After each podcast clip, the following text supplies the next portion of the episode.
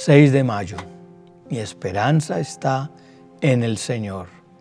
Salmos 31, 24 dice, Así que sean fuertes y valientes, ustedes los que ponen su esperanza en el Señor. Cuando tú tienes esperanza, vas a enfrentar la vida con valor. La esperanza nos infunde valor porque aunque nuestro presente sea difícil, tenemos la seguridad de un futuro mejor. El gran general Napoleón Bonaparte dijo, el valor es como el amor, necesita de la esperanza para florecer. Aquellos que han perdido la esperanza son los que enfrentan la vida con temores y dudas, pero nosotros debemos hacer de la esperanza nuestra fuerza. Recuerda, nosotros podemos vivir la vida con fuerza y valentía para que a pesar de los problemas, sabemos en quién hemos puesto nuestra esperanza. Salmo 37, 34 dice, pon tu esperanza en el Señor y marcha con paso firme por su camino. Él te honrará al darte la tierra y verás destruidos a los perversos.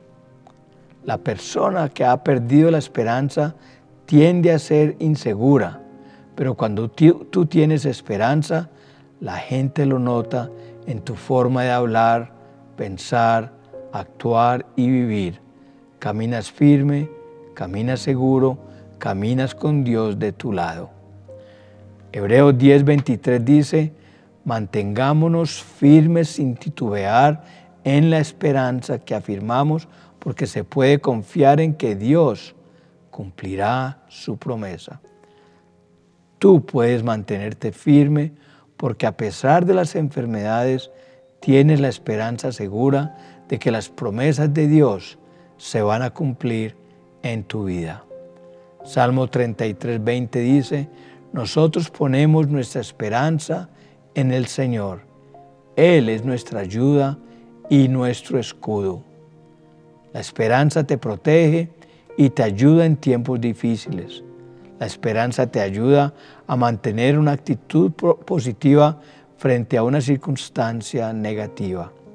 La esperanza es un escudo contra cualquier pensamiento de incredulidad, derrota o fracaso. Salmos 146, 5 dice, pero felices son los que tienen como ayudador al Dios de Israel, los que han puesto su esperanza en el Señor su Dios. La esperanza es el mejor antídoto contra la tristeza, porque mientras hay esperanza, no hay motivos para estar tristes.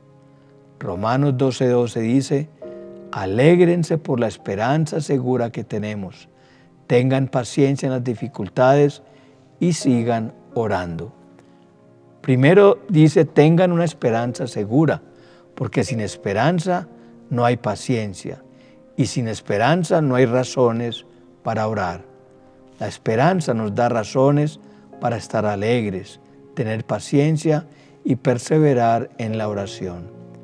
1 Timoteo 4:10 dice, es por eso que trabajamos con esmero y seguimos luchando, porque nuestra esperanza está puesta en el Dios viviente, quien es el Salvador de toda la humanidad y en especial de todos los creyentes. El billonario Dale Carnegie dijo, los logros más grandes del mundo han sido alcanzados por personas que perseveraron cuando parecía que no había esperanza. Cuando tú tienes esperanza, tienes ánimo de trabajar, aun cuando el ambiente no te gusta y todo el mundo dice que no hay esperanza. Cuando las circunstancias te griten, tira la toalla, la esperanza siempre te va a susurrar, vuélvelo a intentar. La esperanza es nuestro mejor motivador para seguir adelante. No porque algo no está sucediendo ahora mismo, no significa que nunca va a suceder.